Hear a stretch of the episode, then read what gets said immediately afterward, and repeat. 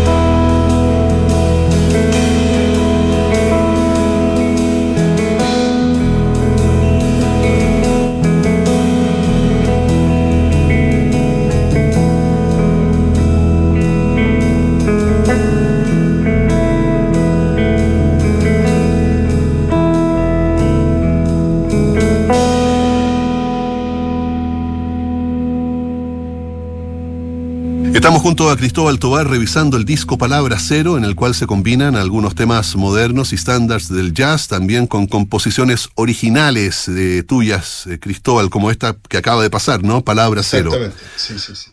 Oye, eh, leí acá que el registro tuvo lugar en el mes de octubre, es decir, hace relativamente poco tiempo, pero me imagino que el proceso de producción o el proceso previo de ensayos, de ir armando el sonido, de ir descubriendo eh, las características de cada una de las piezas, fue más largo, ¿cierto? Cuéntanos entonces eh, sobre ese proceso de trabajo y también del momento en que entran al estudio, cómo fue la experiencia para ti, ya con una decisión tomada de acercarte más a estas, dar estas primeras palabras en el, en el jazz, así como, ya, aquí vengo yo a decir esto. Exactamente, así es. Sí, sí, bueno, es súper importante y, fundamental mencionar eh, a los otros dos integrantes del trío, eh, Rodrigo Muñoz en el bajo y Pablo Jara en la guitarra. Son dos tremendos músicos, pero de los cuales estoy absolutamente agradecido y me siento súper afortunado de contar con ellos y de que podamos crear esta música.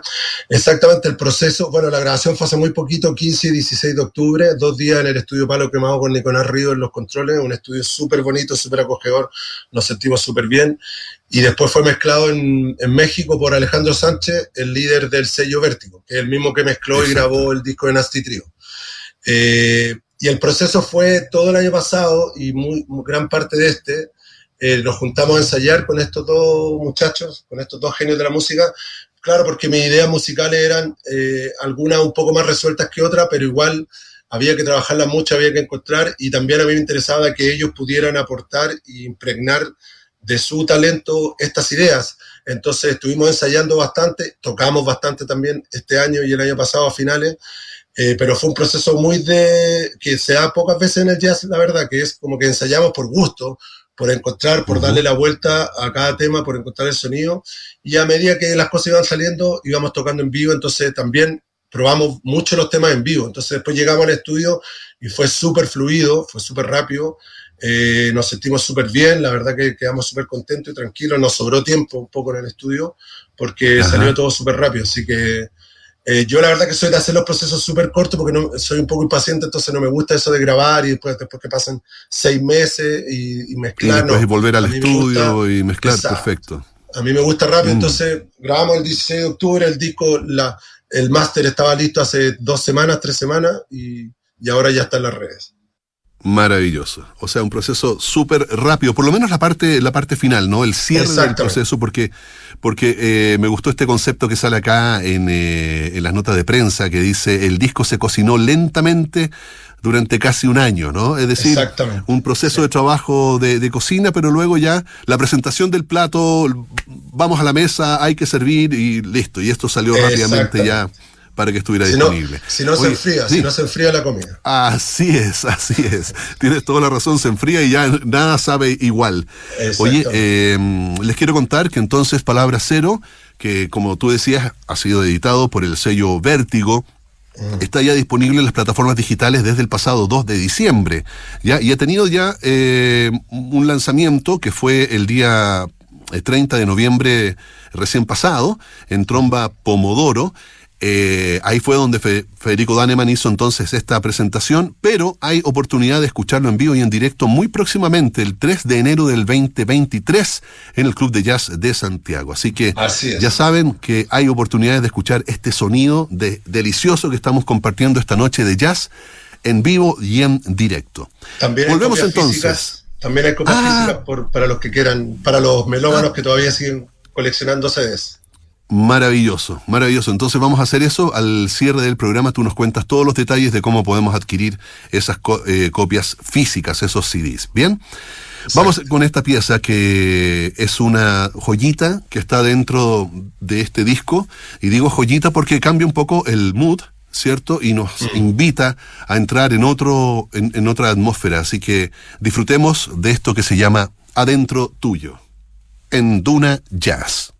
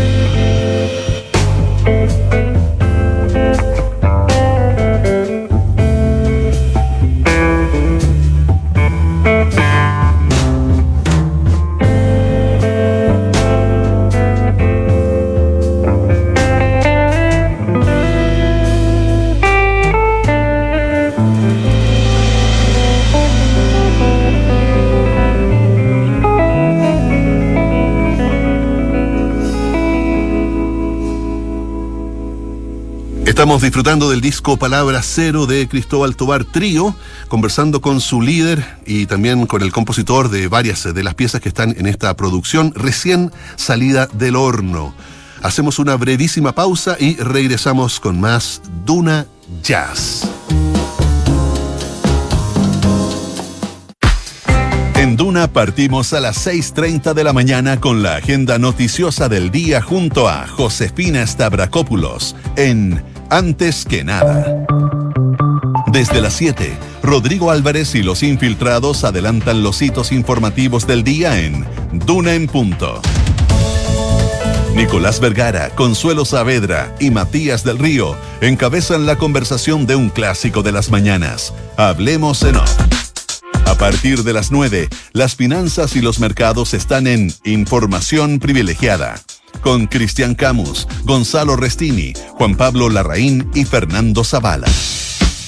Y desde las 10, Bárbara Espejo dirige la mejor programación musical en Suena Bien Mañanas noticiosas, musicales, imprescindibles. Es Duna. Sonidos de tu mundo.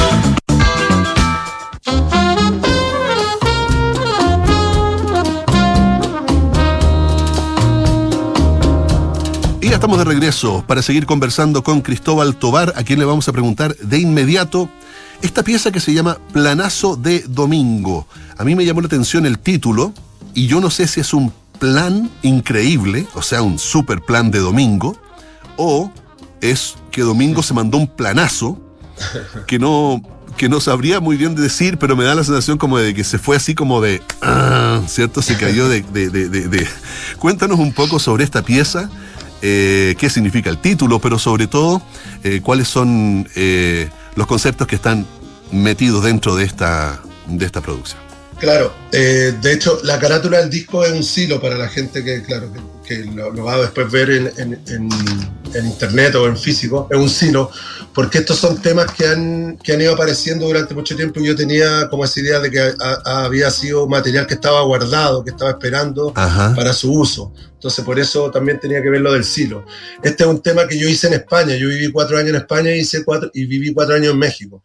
Entonces, en España, planazo significa un tremendo, claro, un, muy buen plan. Un, hoy qué, buena, qué buena idea, qué buen carrete! Pues eh, tengo un planazo, un planazo, para este domingo. Un, planazo de domingo, tío. Entonces, eh, este tema lo compuse estando allá y lo arreglé con un amigo italiano y los dos, que con el que yo tocaba, y los dos no, nos burlamos eh, de cómo hablaban los españoles. Entonces, de ahí en realidad apareció más que nada el título, no, hay otra, no hay otro fundamento tan, tan profundo. Pero claro, la gracia de este tema es que, que tiene una mezcla ahí de un 6 octavo medio afro y después pasa a una parte más yacera, es uno de los momentos más yaceros del disco porque tiene un walking así, más straight, más derechito, más, más tradicional, entre comillas. Pero es más que nada eso, es como la, nostalgia de, España y de, de escucharlo hablar, de salir los domingos a tomarse unas cañas y de recordar eso. Buenísimo, excelente. Bueno, vamos entonces a regresar a la música con esto que se llama Planazo de Domingo. Ya se pueden imaginar yéndose de copas ¿ah? por los distintos bares y restaurantes de alguna localidad de, de España. Vamos con esto. Les recuerdo que estamos compartiendo el trabajo de Cristóbal Tobar Trío. Esta noche, Palabra Cero en Duna Jazz.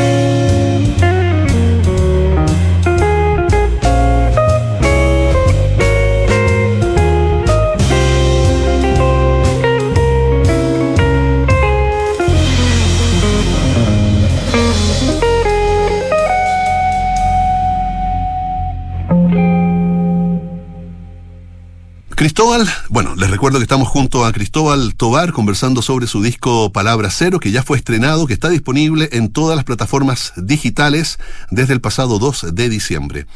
Cuéntanos un poco más sobre Pablo Jara, sobre Rodrigo Muñoz, quienes te acompañan en esta producción. Nos dijiste que para ti son, son dos grandes músicos. Danos una, pequeña reseña también de su propia trayectoria para que nuestra audiencia se haga y se forme una buena idea de, de quiénes estamos hablando. Mm.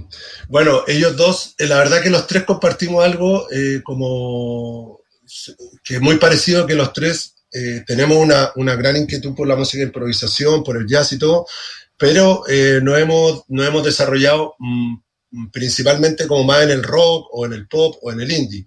Pablo Jara es guitarrista de una banda de chicas que se llama Yorka, que ahora le está yendo muy bien de rock pop. Eh, ha tocado con Angelo Piratini y ha grabado guitarras para un montón de gente, porque es un gran guitarrista de sesión hoy en día en el mundo del rock pop. Eh, también ahora está tocando con el Mauricio Barraza, que eso también lo acerca al jazz, pero la verdad que ha hecho más que nada su trabajo en el mundo del pop. Bueno, y hay que decir también que tiene como 10 años menos que yo, es mucho menor, es de, de las nuevas generaciones. Eh, tremendo guitarrista, tremendo guitarrista y súper requerido. Y, y Rodrigo Muñoz es uno de mis bajistas preferidos de, Chile, pero por lejos. Yo empecé a tocar con él en el primer Nasty Trio, cuando nació Nasty Trio ya por el 2010. Empecé a tocar con él. Él tocaba en una banda que ahora se van a juntar, de hecho, que se llama Santiago Downbeat, que tocan Sky Jazz, eh, que son como precursores del Sky Jazz acá en Chile. Eh, y él es un tremendo bajista que ha tocado con Javier Barría, con Camila Moreno, con Me llamo Sebastián. Ahora toca en Matorral, toca con Dulce y Agras, es un gran técnico de escenario, también trabaja mucho en eso, es un musicazo, los dos la verdad que para mí es un placer y un aprendizaje constante tocar con ellos porque tienen unas ideas eh, muy, muy frescas, muy, muy, muy diferentes y como te decía, como los dos vienen con grandes influencias de otros estilos, también por eso el, la música instrumental que hacemos tiene como otro saborcito, no es tan jazz así duro y puro. Exacto. Eh, y, es bien coherente también con tu propio proceso de trabajo. Me refiero al, al, que no eliges a músicos de jazz puros, ¿cierto? Mm. Para hacer un disco, este disco, sino que se suman eh, músicos que, que bueno, eh, ya tienen en sus venas el jazz, pero que también disfrutan y, conocen profundamente otros géneros, otros estilos. Exactamente. Oye, bueno, y yo creo que Rodrigo Muñoz, si nos está escuchando, que no me cabe la menor duda que sí, nos está escuchando en este momento, eh, te hizo un tremendo halago, ¿no? Cuando te dice, o sea, cuando, perdón, tú le acabas de hacer un tremendo halago, cuando un baterista dice que es el mejor bajista, mm. eh, el batero y el bajista son como... Claro, claro, un ¿ah? Uña y mugre, ¿cierto? O sea, eh, están ahí, entonces cuando un baterista escucha y dice, este es un bajista extraordinario, es un tremendo, tremendo reconocimiento. Que los dos, los dos son, los dos son extraordinarios, los dos son muy extraordinarios. Los dos, maravilloso. Bueno, regresemos a la música, vamos a ir con esto que se llama Pyramid y regresamos en breve para seguir conversando con Cristóbal Toar. Esto es Pyramid en Duna Jazz.